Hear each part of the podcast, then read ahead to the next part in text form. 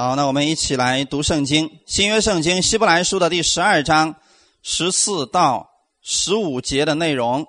你们要追求与众人和睦，并要追求圣洁。非圣洁，没有人能见主。又要谨慎，恐怕有人失了神的恩，恐怕有毒根生出来扰乱你们，因此叫众人沾染污秽。阿门。好，先来做一个祷告。天父，我们特别感谢你，给我们这样一个时间，让我们一起在这里分享神你的话语。你愿意我们与众人都是和睦的，你愿意我们每一天都生活在神你的恩典当中。你不愿意我们靠着自己而活，因为那样我们生活会很糟糕。今天当我们来寻求你的时候，我们是再次来寻求神你给我们亲自的供应。我们今天会在这里重新得力。软弱的我们会在这里领取神你的刚强，有疾病的我们会在这里得着神你的健康，我们会从神你的领取你的供应，我们带着这样的力量去过新的一周。主，我们把这个时间完全来交给你，圣灵你亲自引导我们每一个人，奉主耶稣基督的名祷告，阿门，哈利路亚。弟兄姊妹，我们一直在讲解的是恩典福音，那么恩典福音究竟是什么呢？恩典福音不是一个教义，也不是一个神学课程，也不是什么基础性的福音，并不是成功神学，它就是福音而已。恩典是从哪里来的呢？约翰福音的第一章里面告诉我们说，恩典和真理是从耶稣基督来的。那么福音从哪里来的呢？马可福音第一章告诉我们说，福音是神的儿子耶稣开始的。阿门。所以今天为止呢？对恩典福音的争论一直都有。当然了，我们不是开始这个事情，在初代教会的时候就已经产生了。当时耶稣给当时的犹太人传福音的时候，他们并不接受，他们说耶稣讲的是有问题的。到后来的时候，耶稣死而复活以后呢，他的门徒们去讲解福音的时候，很多人也说他们是不符合圣经的，他们是有问题的，甚至把当时的门徒们定为异端。特别是使徒保罗。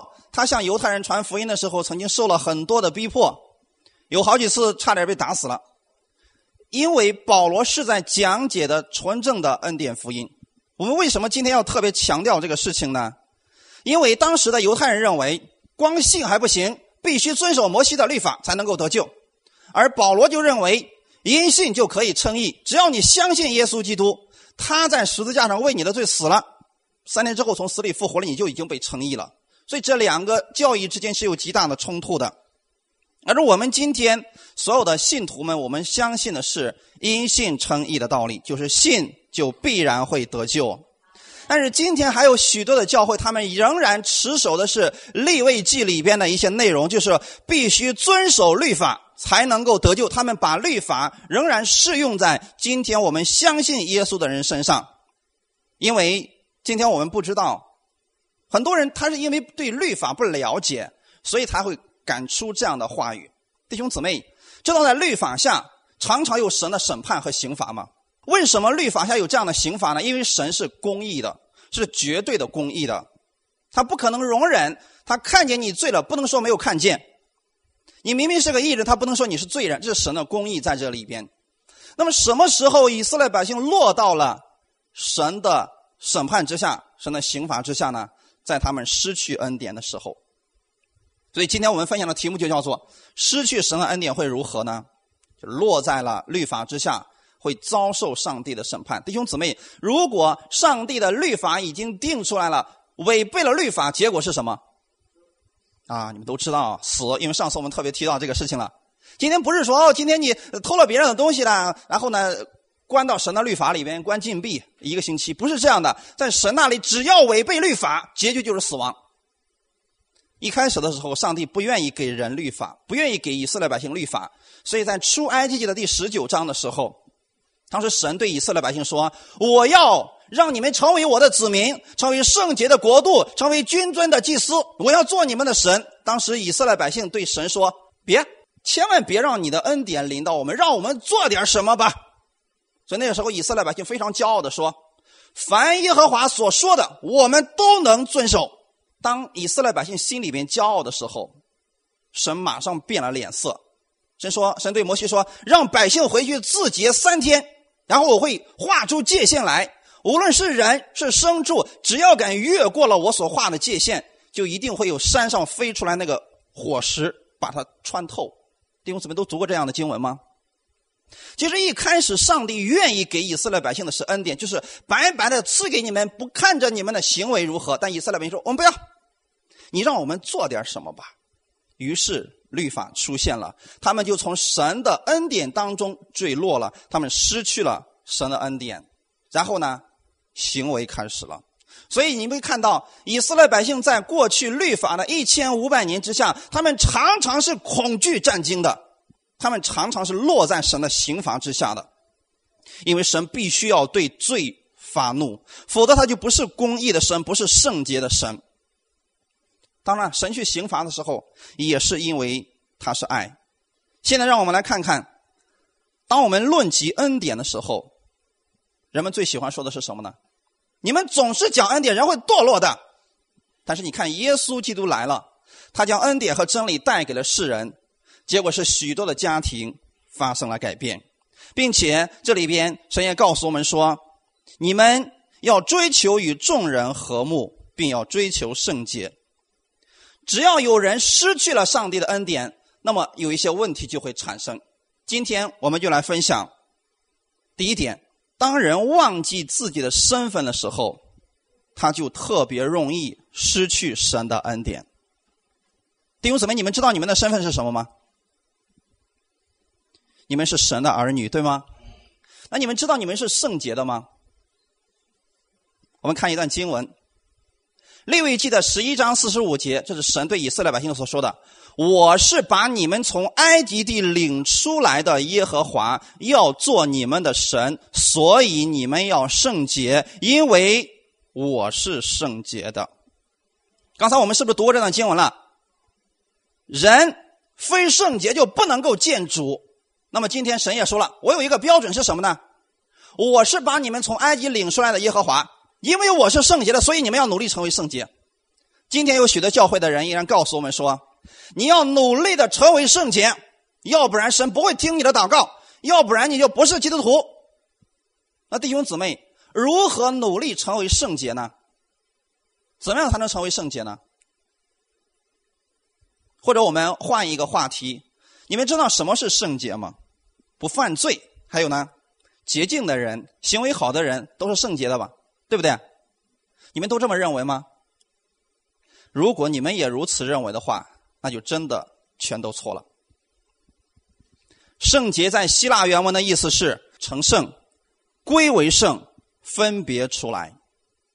我们人的想法当中总是以为说你要努力的成为圣洁，因为神是圣洁的，所以你要努力的成为圣洁，就是努力的不犯罪，努力的洁净自己，努力的有好行为。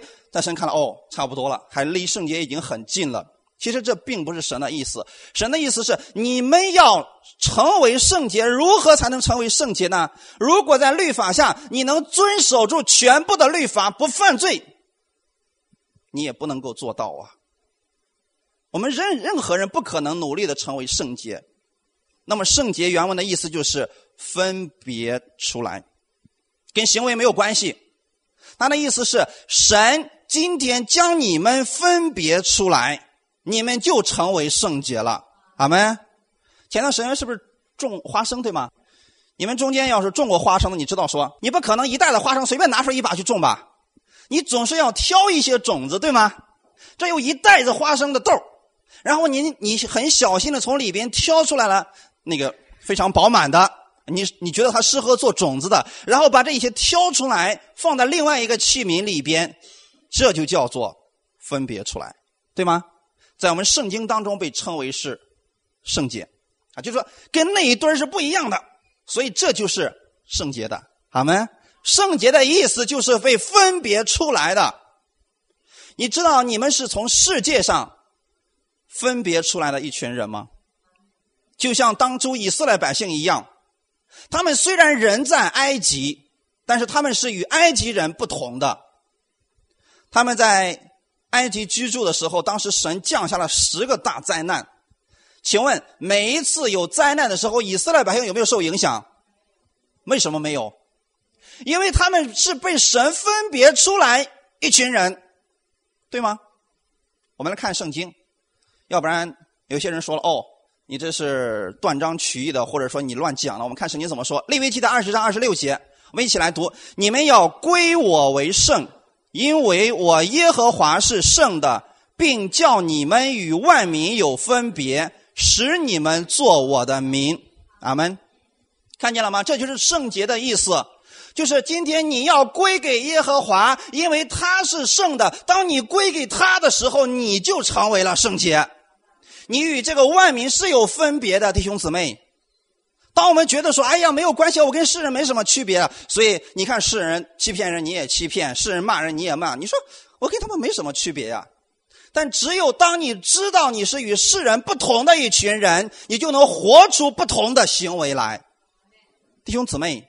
任何的时候，当我们看到一些人他对你很不公平，比如说你给别人传福音，你好心帮别人，结果别人呢毁谤你、辱骂你的时候，不要跟他们生气，因为他们已经失去了神的恩典，他们已经失去恩典了，所以才会有这样的一个行为。他不理解你，这跟我们的人的本性是有关系的。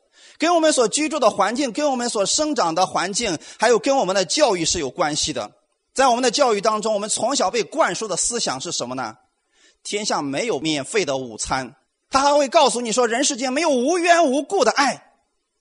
特别是当别人对我们特别好的时候，我知道我们教会当中有很多人很热情，特别是对于初心来的人特别热情。他希望他能够认识耶稣，希望他能够领取上帝的恩典，所以呢，特别愿意帮助他。结果这群人看到这么热情的人来的时候，人们第一个想法是什么？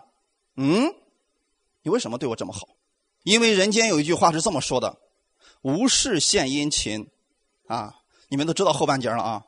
所以你看到了没有？说今天当我们真的好心好意的去帮助一个人的时候，在这个人看来，他反而会退却，因为他会觉得你究竟是出于什么目的，你才这样亲近我，才这样帮助我呢？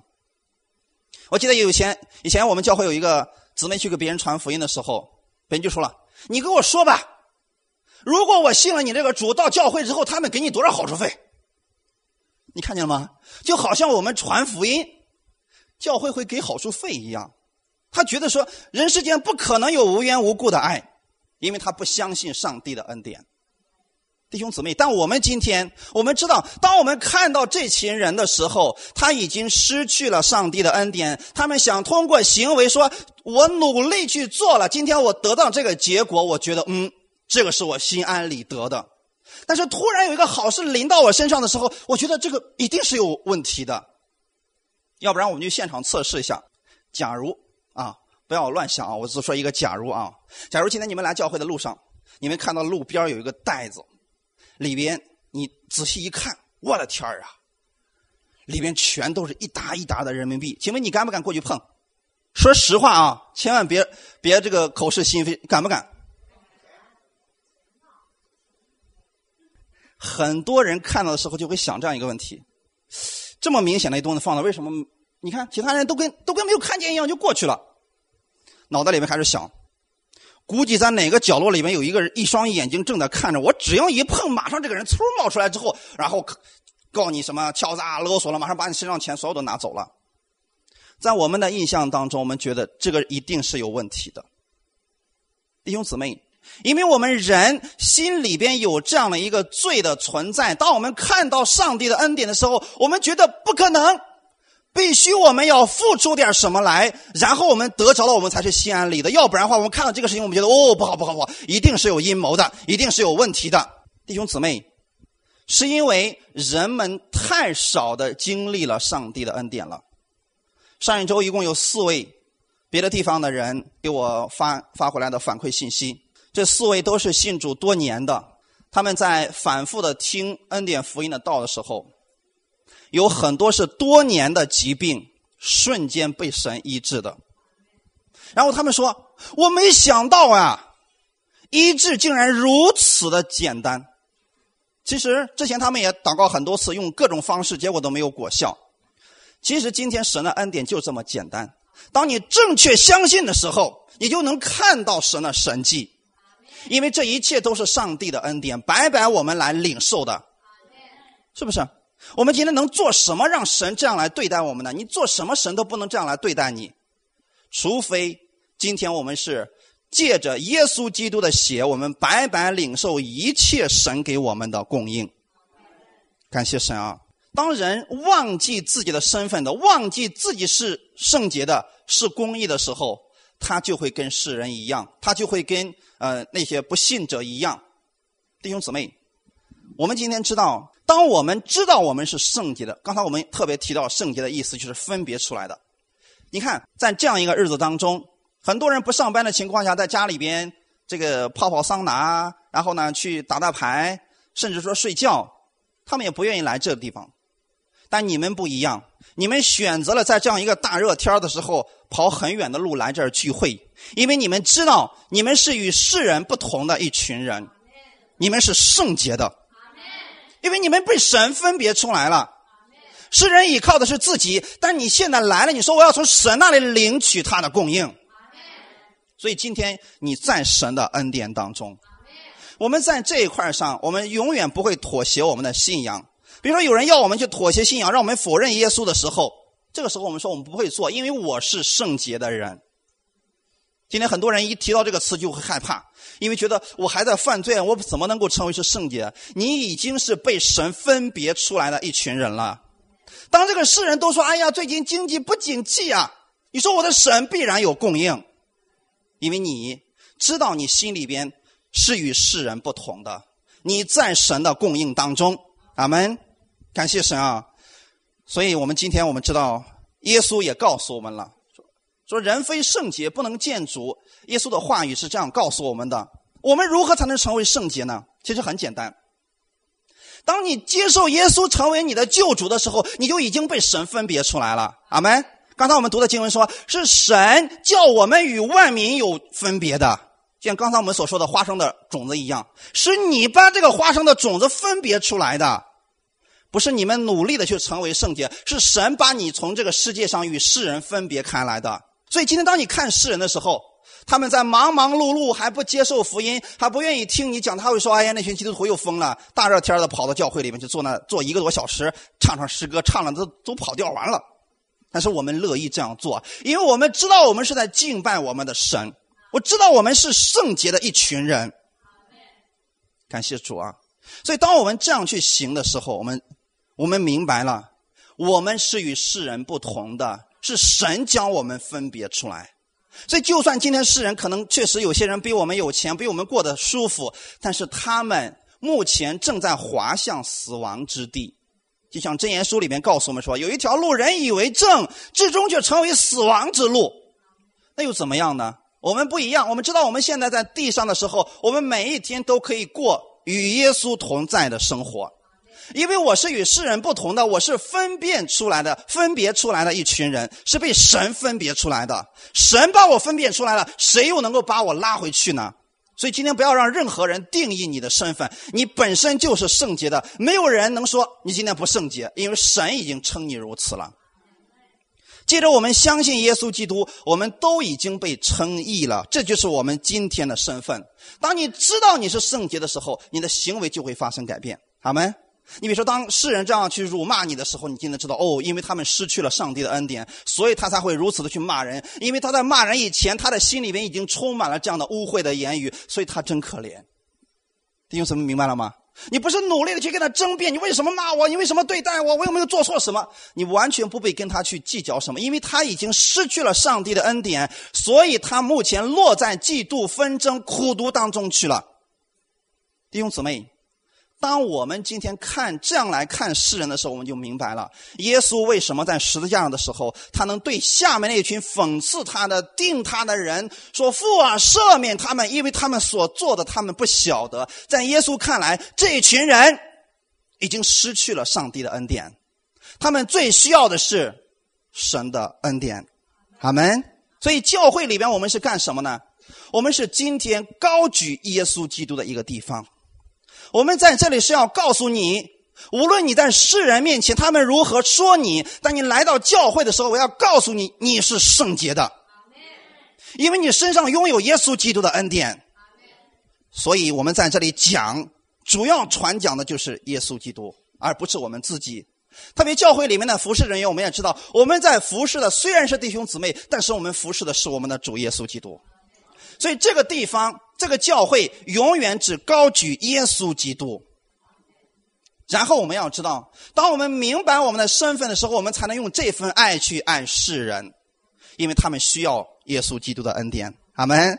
一不小心，我们就会进入到一个行为导向的一个宗教里面去。什么叫行为导向呢？我想给你们讲一个故事，你们就理解了。在路加福音的十五章里边有这样一个故事，叫浪子的比喻。相信你们很多人都读过了。一个人有两个儿子，一个大儿子，一个小儿子。其实这两个儿子是不是都在恩典当中？都在他父亲的供应当中生活着。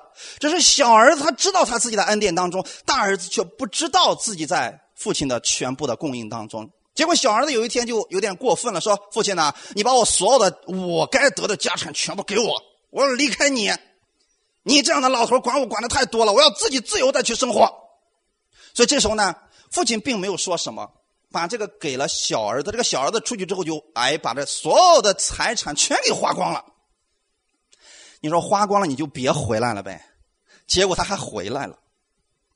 你知道回来之后谁最不高兴？大儿子为什么大儿子最不高兴？哎，你们都知道，其实这就是律法的心。为什么呢？大儿子心里想：你这个家伙已经把你的家产都拿走了，你现在花光了，你回来干什么？你回来不是要吃我那一份吗？他心里就觉得这个弟弟回来了不是个好事，是不是？但是这个父亲，你看到父亲的供应是不是一直都在？就算这个小儿子他挥霍了所有的一切，是不是行为很不好？但是父亲还是用恩典来供应他们，因为儿子已经失去恩典了，所以这时候父亲知道这个小儿子最需要的是父亲的爱，所以他接纳了这个儿子，在家里边什么把那个最肥的牛犊拿出来来庆祝这个小儿子平安的回来。这个大儿子听到了这个事情之后就非常的生气，他为什么生气呢？因为他觉得他弟弟不该得到这样一个待遇，对吗？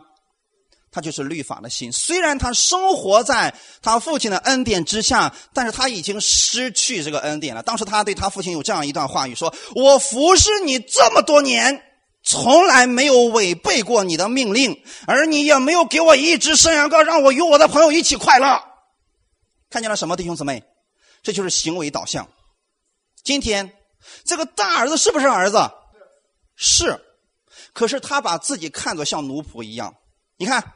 我服侍你这么多年，我从来没有违背过你的命令，但你却没有给我，是不是不公平？他看这个父亲就像看债主一样、雇主一样，你知道吗？就是我努力，我辛辛苦苦的为你做这么多，你给了我什么呢？但是你看你这个儿子，他做了什么？你竟然如此对他的好？我们很多时候，我们当我们忘记我们是儿子的时候。我们就会抱怨神，我们就会抱怨人。我们看到弟兄好了，我们心里边嫉妒他，凭什么给他不给我？你知道吗？过去我是不是给讲过讲过这样一个故事？那个妹妹刚刚信主，姐姐信主很多年了，结果妹妹信主以后啊，就向天父求，说天父啊，你给我这个，你给我那个，你结果呢？这个妹妹刚信主，她所求的都给了，姐姐一求就不给。结果有一次，这个姐姐说了：“凭什么呀？我们俩一个家里长大，她信主才几天，天父，你凭什么把我那份给她了？哇，就好像我们的神是故意这样来折腾她一样。实际上，他把自己不是看作儿子，看作了奴仆，就好像说我都为你做这么多了，你为什么没有给我？但是他忘记了他是儿子。什么是儿子呢？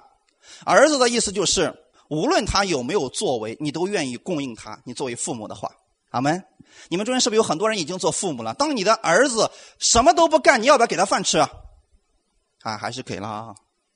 很不听话的时候呢，闯祸的时候呢，还是给了。知道吗？这就叫做恩典。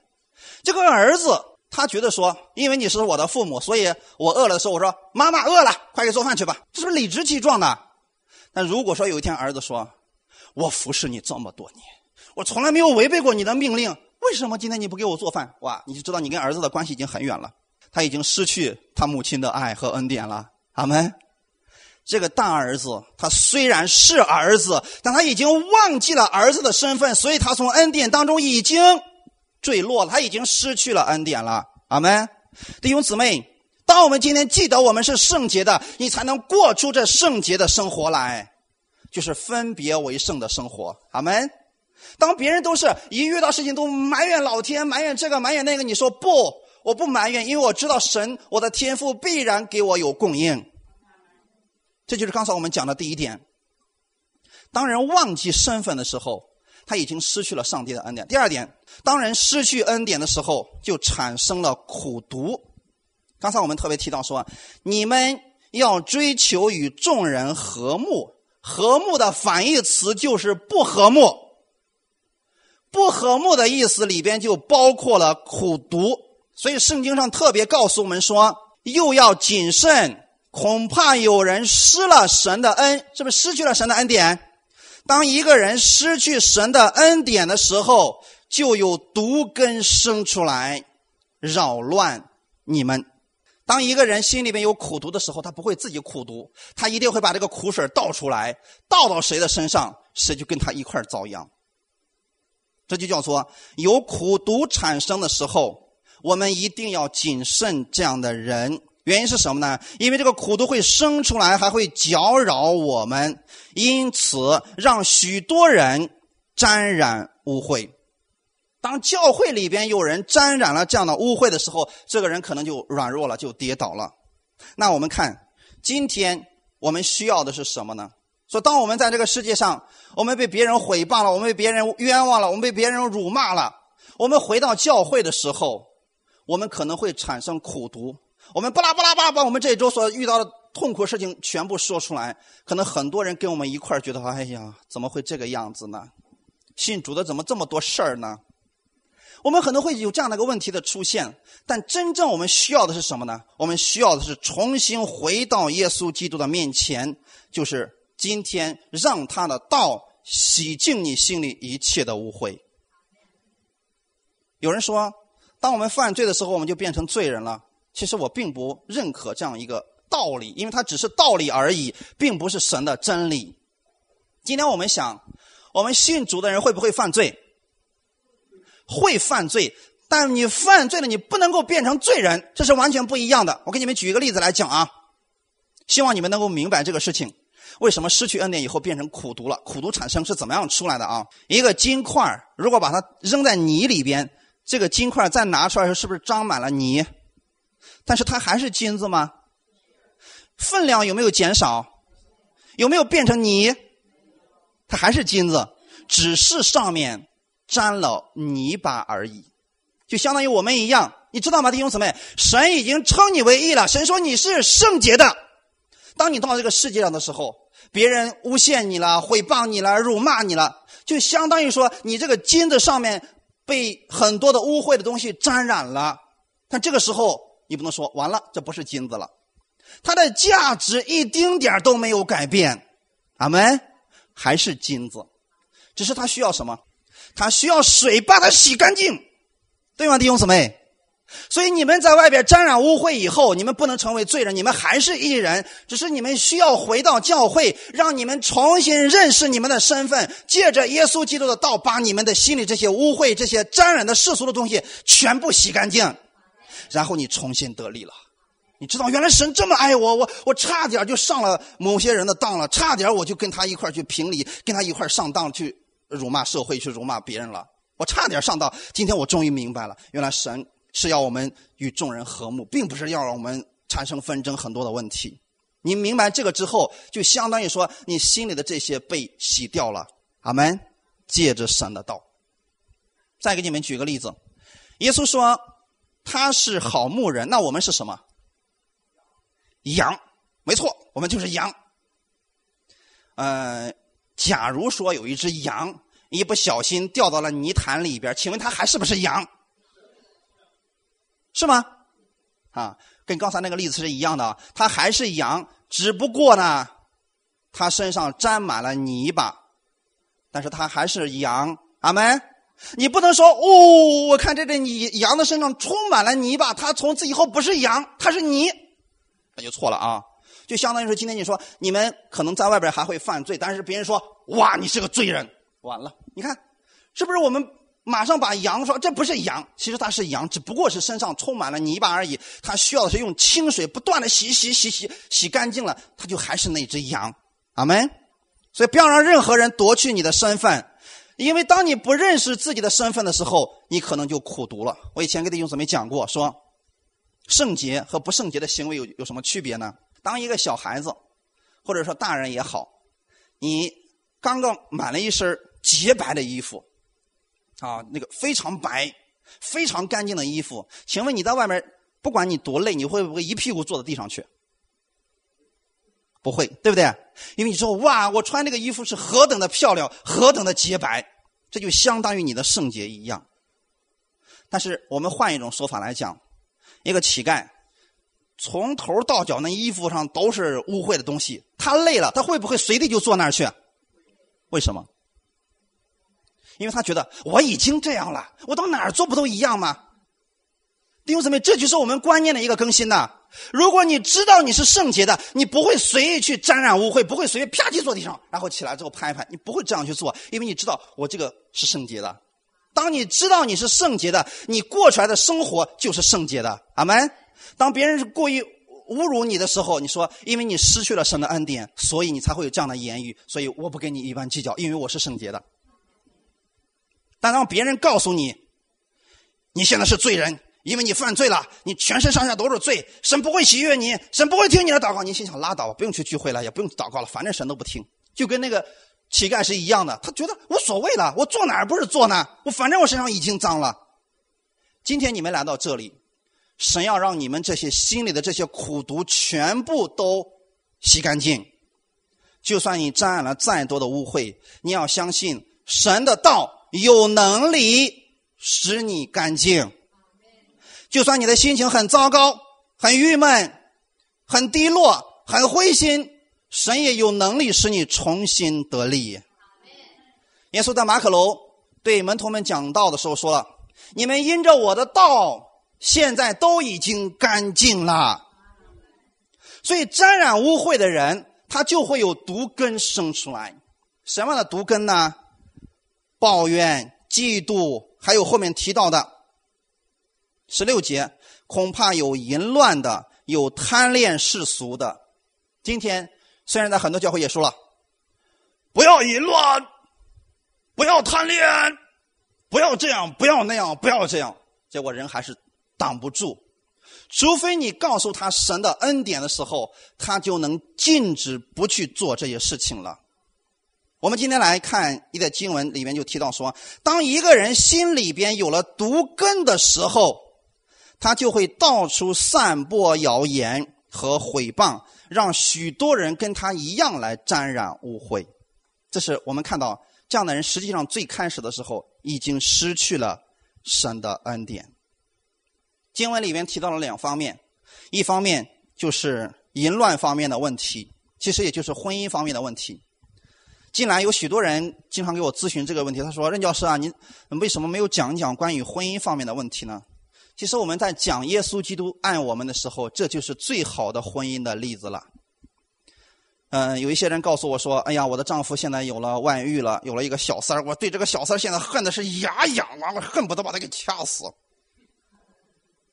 然后我说：“姊妹，当你看到这个事情的时候，你应该知道，你已经失去了神的恩典。”而你的丈夫也失去了神的恩典，有毒根在你们两个人之间已经产生了，所以你看到这个只是后果。最开始是因为你们失去了神的恩。他说怎什么个意思呢？我说我给你讲一下啊。今天的姊妹们弟兄们，我们知道家庭不是一个讲理的地方，是一个讲爱的地方，对吗？啊，我我以男人为例子啊，不是说对弟兄对姊妹有意见，我只是举个例子来讲。我我是说啊，一个男人在外边非常辛苦的工作。比如说，就像我们安长老一样，在外边的嘛，任何的苦他都不告诉他的妻子，在外边呢，有什么样的苦忍受着，别人讽刺他，这个打击他、打压他，甚至希望他家破人亡，他忍了。但回到家以后，他就有一个唯一的盼望是什么呢？今天到时候我回家了，我的家是一个充满温暖的。有我最爱的人和我最喜欢的儿女都在那里，所以无论外面遇到多么大的困难、多么大的压力，他回到家的时候，他是一种安息之所。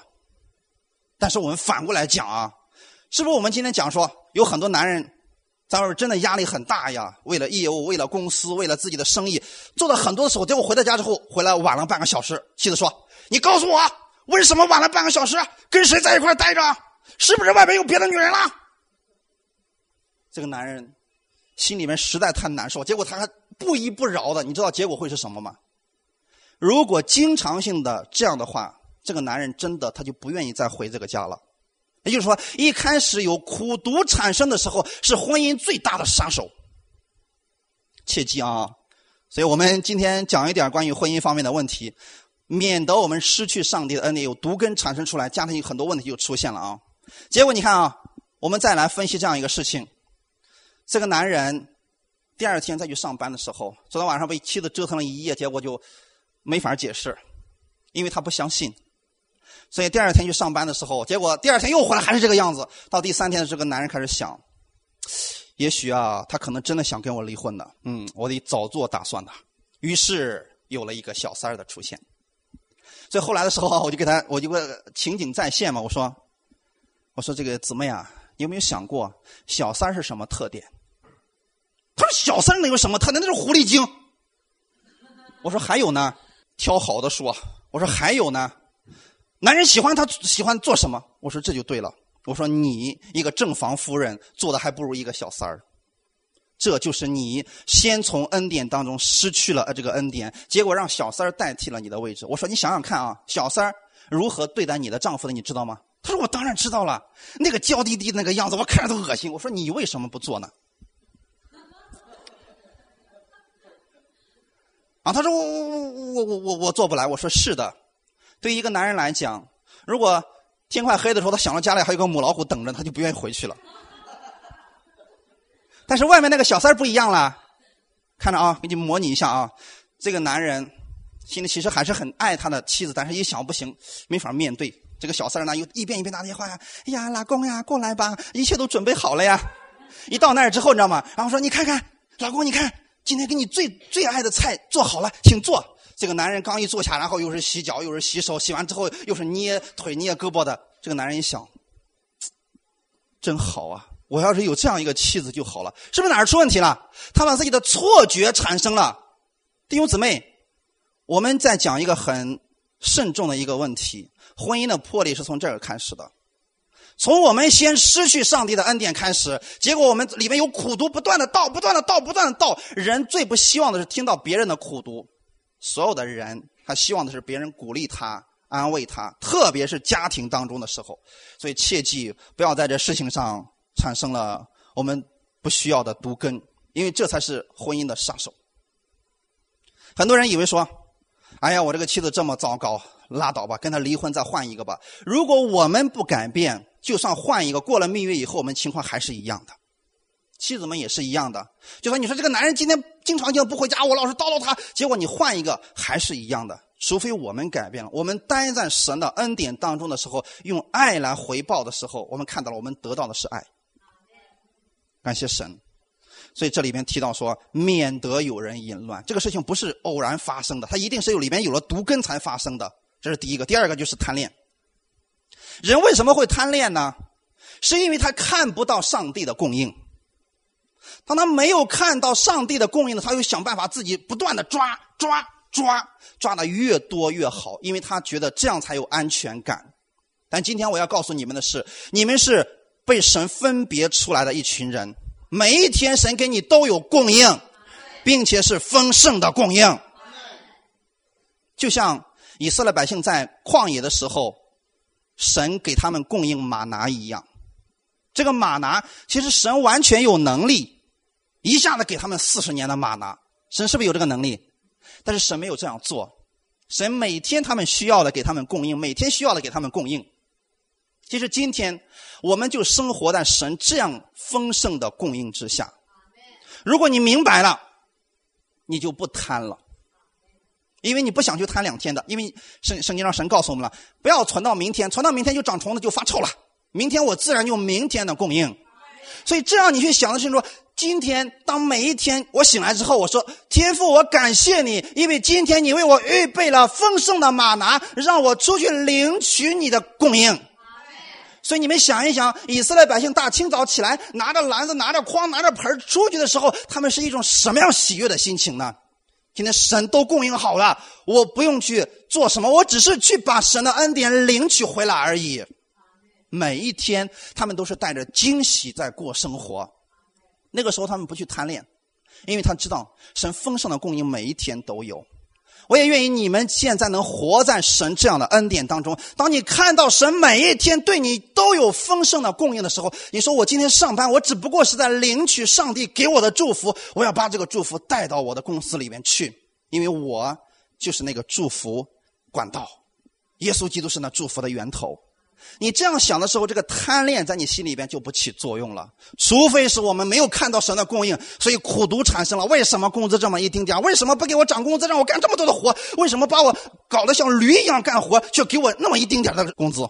啊，你你会发现，这样的人他总是不断的抱怨，因为他没有看到神丰盛的供应的时候，他希望得到更多的。但今天你们不用担心，今天你们所需要的，神会供应下来。阿门。感谢主啊！刚才我们提到了两点，第一个就是，当人失去神的恩典的时候，就产生了苦读。那么今天在婚姻当中，我们就用一个什么样的一个一个态度来关心这个婚姻的问题呢？以弗所书第五章里边告诉我们准确的答案：你们做丈夫的要爱你们的妻子，就像爱自己的身体一样；你们做妻子要顺服你们的丈夫，对不对？就像顺服主一样。然后呢？我们今天如何来生活呢？就像基督爱教会、为教会舍己一样，阿门。耶稣如何爱教会？这就是夫妻关系的最高的法则。当我们这样的时候，我们就在神的恩典当中了。所以这里边也告诉我们，以弗所书第五章也告诉我们说，借着道用水把教会洗干净了。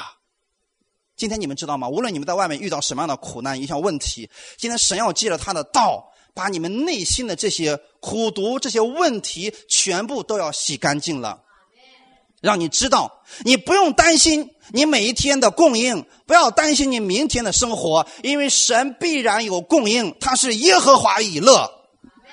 所以，当我们明白这个的时候，我们每一天都会在喜乐当中来生活的。这问题是什么呢？问题是苦读总是在旁边待命，他看着你有机会来攻击你，这就是苦读啊。所以一旦你无法明白神的恩典，就是你从恩典当中失去的时候，你整个人就会陷入到表现当中、行为当中，也就是我们所讲的律法当中，它就会变成苦读。你比如说，我举一个简单例子来讲，我们现在教会当中有很多人在服侍神。他为教会做了很多，但是没有人知道的情况下，他觉得自己被忽略了，觉得自己没有被重视。这个时候呢，他特别期望的是别人能鼓励他一下，或者说教会的服侍人员能够给他一个赞赏。更何况的是，他希望的是任教师能给他一个安慰的鼓励。结果我们都没看见，结果这个人可能心里面就对他来讲，他觉得说：“哎呀，我做了这么多，有什么意思呢？”如果是这样的话，苦读马上就产生，因为他觉得说我的表现已经够好了，为什么没有人看到？我们今天讲，如果是这样一种表现的方式的话，苦读就会产生了。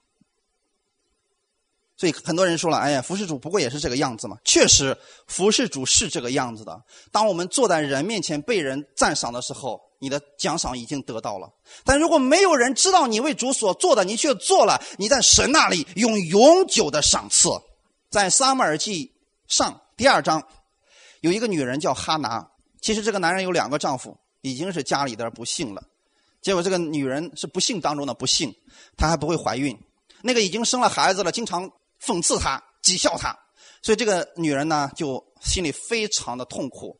有一年，他来到神的殿里面开始祷告的时候，他曾经做了这样一个祷告，他就说了：“呃，人不要夸口说骄傲的话，也不要出狂妄的言语，因耶和华是大有志士的神，人的行为被他衡量。”所以这时候，那个哈拿心里想着说：“虽然你有儿子，我没有，但是耶和华能衡量我的行为，你并不能衡量我。”你并不知道我的心里如何。他在向神祷告之后，他是说：“耶和华，你查看我的苦情，我希望我有一个儿子。”但是他是不是把他自己的一个苦情告诉神了？弟兄姊妹，我们每一个人都会有苦读。当我们把苦毒倒给人的时候，我们就让可能让人跌倒了。但是你把你的苦毒倒给神的时候，神就能安慰你，并且能够成就你所求的事情。结果你看，这是神给他的一个安慰。那个时候呢，他祷告完以后啊，当时的大祭司叫以利，以利这个老祭司啊，真的是老眼昏花。圣经说年老了，老眼昏花，看不清东西了。他看到这个女人的祷告，他说：“哎，夫人，你为什么喝醉酒呢？你不该在店里喝酒啊！”这个妇人说：“我主啊，我真的不是喝酒，我是心里面太伤心了，我在向神祷告呢。”看见了没有，弟兄姊妹？如果我们一不小心，我们所做的，我们确实是在祷告，我们确实在服侍神，结果别人不理解或者打击你一下，拉倒吧，以后再也不来这个教会了。你看，哈拿正是得到了这样的一个结果，但是哈拿说：“我主不是这个样子的，仆女不是喝醉酒了，我是向神在祷告呢。”然后马上这个呃老祭司说了：“哦，原来是这个样，那好吧，愿耶和华按照你所求的给你成就，平平安安的回去吧。”你看，马上这个哈拿心里想：“对呀，你这么说了，我就领受阿门了，很高兴的就回家了。”问题是不是很容易解开？当我们有苦的时候，我们倒给神；当别人诬陷我们的时候，我们。当着面给他讲讲明白，这样的话，我们心里面马上就被解开了。我们还在神的恩典当中。结果第二年的时候，哈拿生了一个孩子，对不对？因为他心里面想了，对呀，以利大祭司都说了，让我平平安安的回去，让我不要担心，所以我又担心什么呢？后来是我们知道，他的这个儿子成为了以色列最伟大的士师之一啊！不要担心这个事情，弟兄姊妹，神总是会给我们供应的。就算我们有苦读的时候，我们把它倒给神，因为神能够养，能够衡量我们的人心。弟兄姊妹，我们今天的教会里面的服饰也是一样的，向上看，看神给你的供应，而不要左顾右盼。你看看左边，看看右边，你马上就跌倒了。因为人都是有问题的，都是呃不完全的。我们唯一可以依靠的就是我们的神。感谢主啊！所以，当我们今天待在神的恩典当中的时候，这个苦毒它就没有机会攻击我们了。一旦我们失去神的恩典的时候，苦毒马上就会冒出来。所以，就像大儿子说：“我这么多年了，我一直在服侍你。”他想用自己的表现来取悦神。所以我们今天不是这样的。我们知道，因着耶稣基督的好行为，我们已经被神喜悦了。因着耶稣，他被献在十字架上。当他流出宝血的时候，我的罪就得到赦免了，所以我已经被神是用耶稣基督的血将我从世界当中分别出来的一群人，所以我身上拥有基督的义，不是我的，是基督的义，我是圣洁的，因为神将我分别出来了，所以后面就提到说，你们要追求与众人和睦，看见了吗？我们要追求的是与众人和睦啊，这是我们需要追求的事情。所以今天我们在讲恩典福音的人，我们记得我们要成为别人的和睦剂，就是给别人常常带来和睦。阿门。因为我们在恩典当中的时候，我们给别人的就是恩典。记得耶稣基督的恩典总是给别人带来安慰、鼓励，还有和睦，因为他就是我们与神之间、我们与人之间的和睦剂。阿门。当一些人他陷入到了嫉妒、纷争，或者被某一些事情上瘾的时候，比如说酒精上瘾、吸毒了，或者说沉浸在一些色情的电影当中不能自拔的情况下，因为最近这个事情咨询的比较多，我想说的是，这些人本身他已经失去了神的恩典，他在靠自己了，所以这时候要放弃自己的这些想法，单单来仰望神的供应。看到说，今天借着耶稣，我们跟神之间已经是和睦的了，所以我们跟人之间，我们追求与众人和睦。当我们知道我们是圣洁的，我们不必靠那些乱七八糟的玩意儿，然后去满足我们的私欲。感谢赞美主啊！所以很多时候，因为我们会觉得说，神对我们是生气的。比如说，我们去过很多地方的时候，别人说了，如果今天你犯罪了，神不会再听你的祷告了。神会远离你，神还会击打你。如果我们总是给别人这样来讲的话，这个人他一旦犯罪之后，他觉得说：“嗯，不能去教会了，因为这周是事情比较严重，还离神远点比较好。”弟兄姊妹，越是这样的情况下，我们越需要神的到来洗净我们。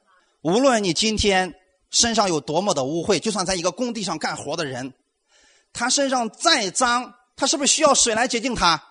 水并不嫌弃他的脏，反而水能够洁净它。但是我们今天如果讲的说，你要把你自己弄干净了，人非圣洁不能见出，就是他们错误的理解，以为把你自己罪认完了，把你自己弄得洁净了，把你自己完全不犯罪了，你再去见神吧。这就相当于说，今天一个工地上干了一天活的人，这时候在旁边看着那个洗澡的人说，把你自己身上的灰给我搓干净了，不能有灰了，你再进去洗澡。如果都搓干净了，还进去洗啥呀？所以今天我们讲的是，无论你。在这个世界上沾染了多少污秽，你尽管来到耶稣的面前来，他能够洁净你。当你正确的认识到耶稣有能力来洁净你，能使你胜过生活当中的缺点、问题，或者说胜过你的罪的话，你就愿意来依靠他了。感谢主啊！所以，当我们知道我们今天在神的恩典当中的时候，你知道你是被神分别出来的一群人，你就能胜过那个毒根了。罗马书第十二章十六到十八节，要彼此同心，不要志气高大，倒要扶救卑微的人。不要以为聪，不要自以为聪明，不要以恶报恶。众人以为美的事，要留心去做。若是能行，总要尽力与众人和睦。这是神给我们的一个劝诫。说今天你知道你是被神分别出来的一群人，他们是没有被分别出来的。你要尽力的去和众人和睦。阿门。啊，就是这件事情上呢，我们基督徒是需要有好行为的。神希望我们有好行为，希望我们能改变。但是让你改变的方法是让你知道你的身份，让你知道你是圣洁的，所以我们才能活出来这样一个真实的身份来，好的行为来。阿门。那就是最近的时候吧，我听到了一个见证，听到以后呢，确实让我心里边难难过了好久。这是一个真实的见证。在上个世纪的时候，就在我们这个地方，有一个非常老的一个传道人，当然现在已经过世了啊。他和他的妻子一直在一个教会里边服侍神，服侍的呢就是给弟兄姊妹很爱弟兄姊妹，但是弟兄姊妹不理解，他们说：“哎呀，我们那个师母呀，性格可暴躁了，一点都不讲情面。”实际上，师母这个人还是非常好的，他只是按照圣经来办事情。就是你是错了，他就只算你是错的，但是那那种是以爱心来劝勉你的那种。但是很多人不愿意听实话，不愿意听真实的话语。但是这个师母，她不但爱教会里边的人，她也爱那个外面不信主的。当时他在这个地方的时候，他呃，他们因为住在教会里面，教会那个时候有很大的一个院子，这个师母就在院子里边自己种的菜，啊，那个时候因为。大家都不太富裕，他就种了菜以后呢，就把这些菜呢送给了那个地区很多穷的或者家里边呃有有这个孤寡老人的这样的人送了过去，你知道吗？坚持了大概有十年的时间。到后来的时候呢，这个教会里的弟兄姊妹啊，对牧师的意见越来越大，最后他们说了，我们不要这个牧师了，把这个牧师就赶出去了，你知道吗？从教会里边把牧师和这个师母赶到了大街上。当时师母很有信心呢，他们被赶出来以后啊，这个师母就坐在路边在那向神祷告。这时候有一个不信的人过来说：“说某某这个姊妹你怎么了？”他说：“哦，我们被教会赶出来了。”这个不信的说：“从今天开始，你去我家住吧。”这成为了我们一个反面的教材，弟兄姊妹。所以我们需要有好行为，我们需要彼此同心，不要觉得自己很厉害，不要觉得自己很很了不起。要扶救那些卑微的人，不要自以为聪明。众人以为美的事情，你看，如果这个师母真的像他们所说的那个样子的话，为什么不信主的竟然会接待他呢？后来那些人就说了：“哎呀，你们这些信耶稣的也不过如此嘛！这么好的一个人，你们竟然不要他。”这个师母后来就生了九个孩子，现在几乎个个都是牧师。所以我们看到了什么呢？说很多时候我们自己以为自己是正确的，其实我们要从神的角度，我们看。神是希望我们彼此同心的，希望我们通过耶稣来看我们的弟兄姊妹，看我们的教会。如果我们一不小心，我们觉得自己很厉害的情况下，这个苦毒就产生了，因为已经从恩典当中失去了。所以这里边说，若是能行，总要与尽力与众人和睦。感谢神。好看最后一段经文，《使徒行传》的十三章四十三节，我们需要一起来读一下。散会以后，犹太人和敬虔敬犹太教的人。多有跟从保罗、巴拿巴的二人对他们讲道，劝他们勿要恒久在神的恩中。阿门。当时保罗和巴拿巴面对的是犹太人，犹太人精通的是各样的律法。但这个时候呢，保罗给他们讲道的时候，讲的就是恩典福音，告诉他们：你们过去一直靠自己的行为努力去遵守律法，现在不被那样去做了。你们靠信耶稣，靠信靠这个人，你们就得着一人的身份了。所以这个时候呢，他们讲到以后，很多的犹太人他们相信了，并且接受了。所以二人对他们讲道，劝他们要怎么样呢？恒久在神的恩典当中。如果我们在律法当中，我们就很可能拿着有色眼镜，拿着审判的角度，拿着批判的眼光去看别人。但如果我们在恩典当中的时候，我们知道我们所有的一切都是从神那里领受的，我们就能向神来感恩了。感谢主啊！所以巴拿巴和保罗告诉他们说：“你们务要恒久，就是持续性的，对吗？待在哪里？上帝的恩典当中。所以我也愿意我们教会的弟兄姊妹，你们今天能够待在神的恩典当中。什么叫神的恩典呢？就是每一天他都有供应，不管你现在的问题有多么的大，你知道神会有供应，他有能力解决你这个问题。所以每一天，你说天父，我谢谢你给我这样恩典的供应。”因为我不害怕，因为我知道无论我往哪里去，你都会与我同在的。我愿意持久在你的恩典当中，就是不以自己的行为夸口，也不以自己的行为软弱的时候说：“哦，神，你远离我。”我们不会这样来想，因为我知道所有的一切都是神白白的供应，只不过我们是一个领受者而已。所以我愿意我们教会的弟兄姊妹，当你恒久的待在神的恩典当中的时候，你给出去的就是耶稣基督的恩典。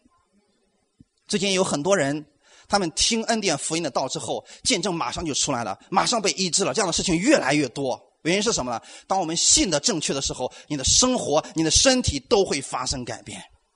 好，感谢主，一起来祷告。天父，我们特别感谢赞美你的恩典。主，今天我们真的知道，我们需要恒久待在神你的恩典当中，因为靠我们自己，我们本不能做什么。